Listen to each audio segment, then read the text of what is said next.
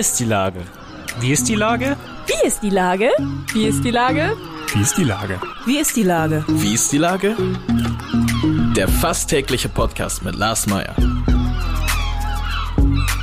Wie ist die Lage? Unser fast täglicher Podcast als Kooperation von der Mopo und der Gute-Leute-Fabrik spürt tagesaktuellen Fragen nach. Mein Name ist Lars Meyer und ich rufe fast täglich gute Leute aus Hamburg an. Unser Werbepartner, der das diese Woche möglich macht, ist Meierlikör. Der Verkauf des feinen Eierlikörs mit einem Hauch von Mokka kommt dem Verein Mensch Hamburg zugute. Jede Genießerin unterstützt die integrative Wohngemeinschaft Mensch Hamburg WG des Vereins die derzeit über 20 geflüchteten Menschen aus der Ukraine ein Zuhause ermöglicht. Erhältlich ist der feine Tropfen im Rewe Center Stanislavski und Lars, bei Hey Milo Feinkost, im Old McDonald in Eimsbüttel und direkt bei uns in der Guten Leute Fabrik in der Susannenstraße 26. Das war Werbung. Herzlichen Dank. Heute befrage ich den Musiker und das Gründungsmitglied von Jupiter Jones, Sascha Eigner. Ahoi, Sascha. Ahoi, guten Tag. Lieber Sascha, rund elf Jahre, wenn ich in meiner Erinnerungskiste krame nach eurem Superhit Still, bringt ihr wieder ein Album raus. Das siebte genau. Und zwar am 30. Dezember. Ist das eigentlich ein gutes Datum? Habt ihr euch das gut überlegt? Weil äh, da sind ja alle irgendwie am Böller kaufen und Fondue vorbereiten und so weiter. Das fragen wir uns auch tatsächlich mittlerweile. Aber die Idee war einfach, äh, irgendwo zu veröffentlichen, wo vielleicht nicht so viel los ist auf dem Veröffentlichungsmarkt. Ne? Also vor Weihnachten ist halt, äh, veröffentlicht halt jeder, der, der den, den 12. Äh, Weihnachtssampler oder äh, im Januar geht's direkt schon wieder los mit großen Bands und großen Plattenfirmen. Und wir haben gedacht, so, vielleicht stoßen wir mal in die Lücke und gucken mal, äh, ob das Sinn macht, am 30.12. zu veröffentlichen. Wir haben ganz viel äh, Gegenwind bekommen von unserem Vertrieb oder von, von den engsten Menschen, die das Ganze in den Handel bringen müssen und so. Ich glaube nach wie vor, dass es eine ganz gute Idee ist. Was machst denn du am 30. Dezember? Ich meine, es ist das siebte Album. Mhm. Äh, ist das noch was Besonderes? Trifft man sich dann mittags und stößt an mit äh, Fritz Cola oder ähnlichem? Also gerade bei diesem Album wird es was ganz Besonderes sein, weil wir werkeln jetzt seit zwei Jahren an diesem Album rum. Wir wollten eigentlich, äh, also vor zwei Jahren war unser erstes Lebenszeichen wieder musikalisches Lebenszeichen ungefähr. Und seitdem zieht sich dieses Album, diese Albumproduktion wie ein Kaugummi, weil dann kam Corona dazwischen, dann kamen äh, Krankheiten dazwischen. Wir hatten jeweils auch natürlich Corona. Ich lag drei Monate flach unter anderem. Äh, dann haben wir zwei wirklich echt große Festivals nochmal gespielt, trotz dieser Corona-Zeit. Und es hat sich immer wieder verschoben. Die Konstellation bei der Produktion war irgendwie, hat sich immer wieder geändert. Und jetzt nach zwei Jahren kommt dieses Ding endlich, endlich raus. Es war eine schwere Geburt und wir freuen uns tierisch und feiern es natürlich auch. Wir werden am 30.12. in Berlin sein. Und da sind wir im ZDF Morgenmagazin. Und am 31. sind wir tatsächlich vom Brandenburger Tor, auch bei dieser ZDF-Gala-Abend, die dann abends live übertragen wird und spielen dann äh, Halbplayback Halleluja vom Brandenburger Tor mit DJ Bobo und den Scorpions. Toll. Und in langen Unterhosen, weil da zieht's gewaltig, weiß ich aus eigener Erfahrung. Ja, wir haben schon ein paar Mal vom Brandenburger Tor gespielt. Wir waren auch einmal da, da war so ein riesiger Bauernprotest, da waren Landwirte, Landwirte, Landwirtprotest. Äh, äh, ähm, das war aber das war vor zehn Jahren, aber auch ungefähr. Da waren auch wie 100.000 Menschen vom Brandenburger Tor. Und wir haben, glaube ich, zur, äh, glaube ich, 30 Jahre Tag der Deutschen Einheit oder irgendwie sowas äh, haben wir auch vom Brandenburger Tor gespielt. Also ich weiß, dass es da ein bisschen kühl wird. Sind das die Momente, wo man weiß, dafür mache ich Musik, dass man äh, Silvester vom Brandenburger Tor spielt oder nimmt man das einfach lieber erstmal mit und seinen Kumpels erzählt man dann lieber vom Konzert äh, irgendwo im Knust oder so? Ähm, nee, das ist tatsächlich, also es ist alles irgendwie geil, weil, weil es ist alles irgendwie ein, ein, Geschenk, dass wir das machen dürfen einfach. Das klingt zwar ein bisschen käsig, aber es ist tatsächlich so, dass, äh, dass ich nach wie vor, ich morgens aufwache und denke, oh Mann, äh, ich habe mal Informatik studiert und hat dann irgendwie das Handtuch geworfen, weil es furchtbar langweilig war. Und denke mir, ey Mann, ich könnte jetzt in so ein, müsste eigentlich in einem tristen grauen Büro vor so einem Rechner sitzen und kann aber eigentlich. So das, wie wir hier alle. Nee, das ja. ist ja gar nicht so trist und grau, das ist eigentlich ganz schick eingerichtet, ehrlicherweise. Ja. Ich würde gerne ein paar Sachen mitnehmen. Ja. Und äh, darf das machen, was ich am meisten liebe. so Und das jetzt, jetzt seit äh, 2006 habe ich mich selbstständig gemacht und bin nach Hamburg gezogen. Aber tatsächlich diese ganz, ganz großen Sachen sind tatsächlich nicht das, wo ich denke, oh wow, das ist jetzt das, warum ich Musik mache, sondern es ist wirklich tatsächlich ungelogen, diese eher kleineren Sachen. Und wir hatten jetzt gerade in meinem Tonstudio so ein Besuche von Leuten, die sich bei unserem Crowdfunding äh, so ein Pre-Listening gekauft haben. Und da waren dann irgendwie so 20 Leute, die äh, aus aller Herren Länder kamen, also was weiß ich, aus äh, 600 Kilometer Anfahrt, ein Pärchen, die dann irgendwie Zug und äh, Hotel und ein ganzes Wochenende in Hamburg verbracht haben, nur um mit uns zwei Stunden im Studio zu stehen, um mit uns zusammen die Platte zu hören, ein paar Geschichten zu den Songs irgendwie sich anzuhören. Wir sitzen da, spielen zwei Akustik-Songs und die freuen sich total drüber. Und das sind eigentlich eher die Momente, wo ich denke so, pff, meine Güte, ähm, die kommen jetzt hier hin und äh, das ist echt äh, eigentlich eine Ehre so für einen. Habt ihr ähm, die neuen Songs denn schon mal ausprobiert bei Konzerten, um das mal so zu testen, ohne groß vielleicht auch das anzukündigen? Oder Ja. äh, ist das jetzt alles wirklich niegelnagelneu, was dann am 30. Dezember rauskommt? Nee, wir haben tatsächlich, äh, wir haben ja mit Überall war ein Schatten den ersten Song, glaube ich, im Januar 2021 veröffentlicht. Äh, und seitdem spielen wir, also alles, was veröffentlicht wurde, verspielen wir dann auch immer live natürlich. Äh, also bei den ganzen Festival, in der Festival-Saison haben wir das live gespielt. Wir haben jetzt ähm, bei All Hands on Deck bei Tim Melzer in der Bullerei gespielt, letztes, äh, letzte Woche. Und da haben wir ähm, die letzte aktuelle Single, ja sicher, zum ersten Mal live gespielt. Und das war glaube ich, keine so gute Idee, weil wir irgendwie, wir brauchen ganz viele Proben immer vorher, ne, bevor wir sowas live auf die Beine stellen, weil wir sind nicht eine Band, die im Studio oder die im Proberaum noch steht und alles sich so erarbeitet während dem, während dem Zusammensein, sondern wir machen sehr vieles getrennt und nehmen sehr vieles getrennt auf und dann führen wir es irgendwie im Studio nachher zusammen, aber wir, wir proben das normalerweise nicht. Und dann war das erste Mal, dass wir das auch noch mit einer, mit dieser Backing Band von All Hands on Deck gespielt haben. Und das war ein bisschen befremdlich. Schwierig. Schwierig, ja.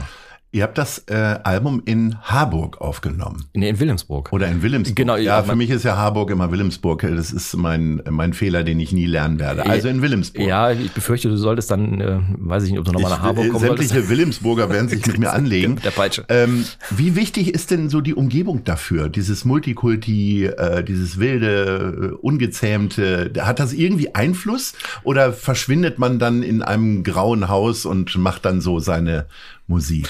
Ich verschwinde in einem sehr schönen kleinen äh, hutzeligen, sag- sagt man in der Eifel, äh, äh, Ziegelhäuschen. Äh, und da so, äh, haben wir unser Studio reingebaut, ich und mein Kumpel Tobi Kugler. Und das ist ähm, in, also diese, dieses Multikulti ist gar nicht so das Ding, weil wir gar nicht tatsächlich so viel äh, unterwegs sind. Wir gehen mal essen. Es gibt also nicht jeden Mittag Döner. Es gibt nicht jeden mit der Döner. Es, es gibt äh, ähm, es gibt tolle äh, Burger. Es gibt äh, äh, es gibt natürlich auch einen tollen Türken. Es gibt einen Wilhelmsburger, da war ich mal essen. Ja, genau, ja, genau. Das ist gar nicht weit von uns weg. es gibt auch einen tollen hier, wie heißen diese Kartoffeln? Äh, ähm, Äh, Kumpir. Kumpir, genau. Es gibt einen wirklich ganz tollen Kumpirladen. Aber ähm, es ist jetzt nicht so, dass wir da so multikulti-mäßig unterwegs sind und dann, und dann irgendwie, was weiß ich, äh, in Shisha-Bar sitzen oder so, weiß ich nicht. Das, Und hat dann so ein ähm, Albumaufnahmeprozess eine gewisse Struktur bei euch? Das heißt, ihr trefft euch morgens um 10 und geht um 17 Uhr wieder nach Hause? Oder äh, ist, äh, stellt man sich das dann doch ein bisschen rock'n'rolliger vor mit viel Kifferei, Kiste Bier und huch, es ist ja schon wieder hell draußen. also die Kifferei und die Kiste Bier, die haben wir tatsächlich hinter uns gelassen. Das war früher sehr, sehr, Das sehr der Kinder, ne? Nee, nee, äh, das ist tatsächlich so. Ich trinke seit 2019 kein Alkohol mehr Mhm. äh, und äh, Kiffen habe ich, glaube ich, mit 20 aufgehört. Da hatte ich das durch. Und Nikolas ist tatsächlich auch so, der trinkt keinen Alkohol mehr. Der hatte auch da ähm, seine Probleme mit. Mhm. äh, und äh, aber er raucht noch, aber keine keine Drogen mehr. Nee, ist tatsächlich so, wir ähm, pff, äh, also wir arbeiten sehr viel alleine tatsächlich erstmal. Also ich sitze sehr viel allein im Studio und fluche vor mich hin und werfe Sachen wieder in den digitalen Papierkorb und gehe frustriert nach Hause und komme am nächsten Morgen wieder. Es ist eigentlich, äh, also Musik machen ist eigentlich zu 98 Prozent Sachen wegwerfen und wieder loslassen und frustriert nach Hause gehen. Und zwei Prozent, da f- freut man sich, dass man irgendwas Tolles geschaffen hat und das bleibt dann auch irgendwie. Und ähm, dann treffen wir uns irgendwann und führen das irgendwie zusammen. Wenn man da zwei Jahre dran arbeitet, ist ja die Gefahr groß, dass man so Sachen auch verschlimmbessert. Also äh, wie zufrieden bist du denn und wie gut kannst du dann loslassen, dass du sagst, okay, das sind jetzt die Tracks, die auf das Album kommen. Ja, also bei diesem Album konnte ich sehr gut loslassen, weil irgendwann nach zwei Jahren reicht's irgendwann auch, weil das hat sich wirklich wie ein Kaugummi gezogen. Es ist tatsächlich so, dass bei diesem Album man auch musikalisch hört, dass es, dass es eine Entwicklung gibt. Also der erste Song, den wir veröffentlicht haben, Überall war ein Schatten, der klingt noch sehr, sehr poppig, äh, äh, weil das äh, ein Mensch aus Los Angeles gemischt hat, der Bruder von, von Zed, diesem ultra krassen äh, DJ, äh, der aus Kaiserslautern kommt. Genau, und den kennen wir noch aus alten Kaiserslautern-Tagen, weil der eine Metalband hatte, die hieß Dyramic, der hat das Schlagzeug gespielt und wir haben oft Auftritte mit denen gespielt und er ist dann irgendwann nach Amerika und ist Milliardär geworden, ungefähr.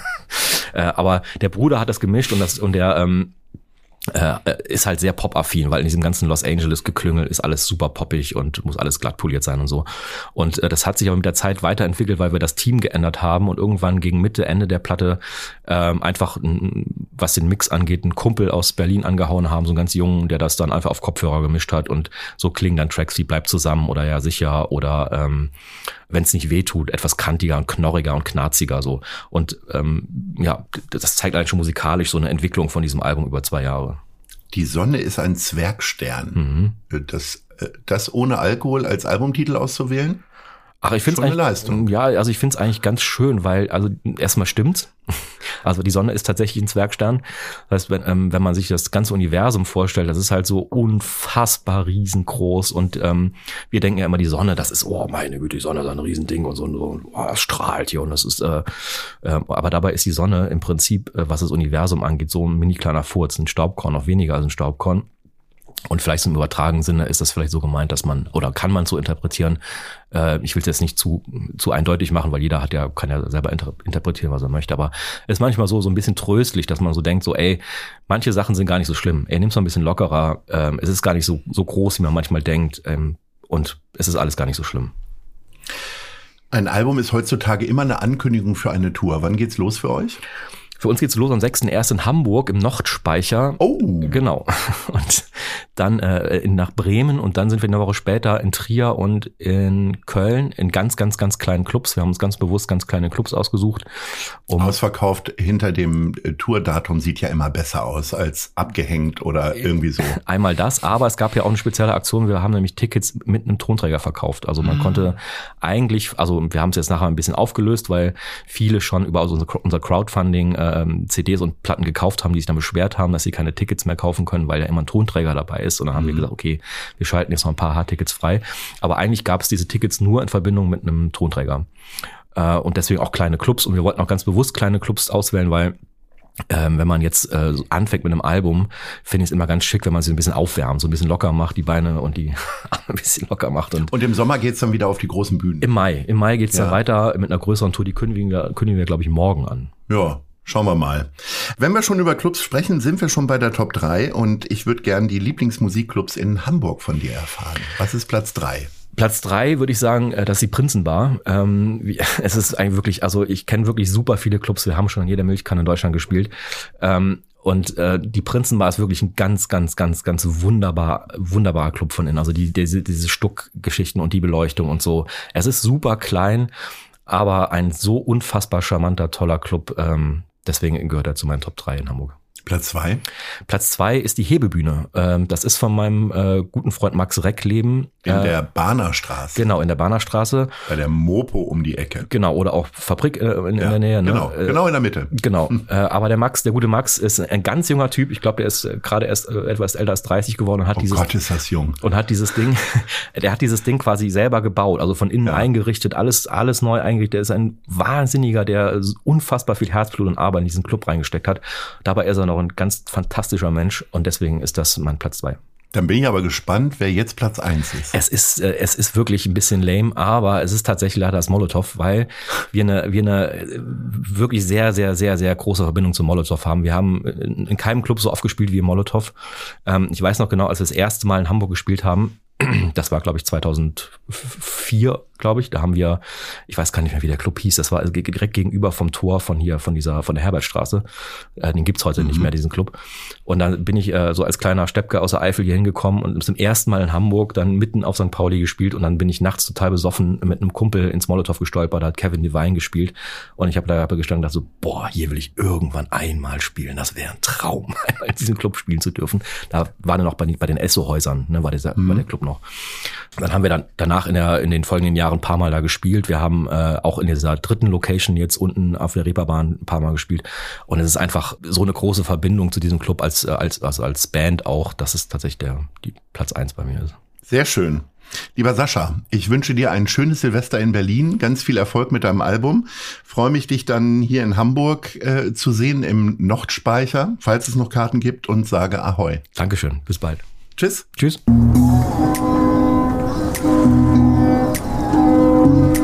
Eine Produktion der Gute-Leute-Fabrik in Kooperation mit der Hamburger Morgenpost.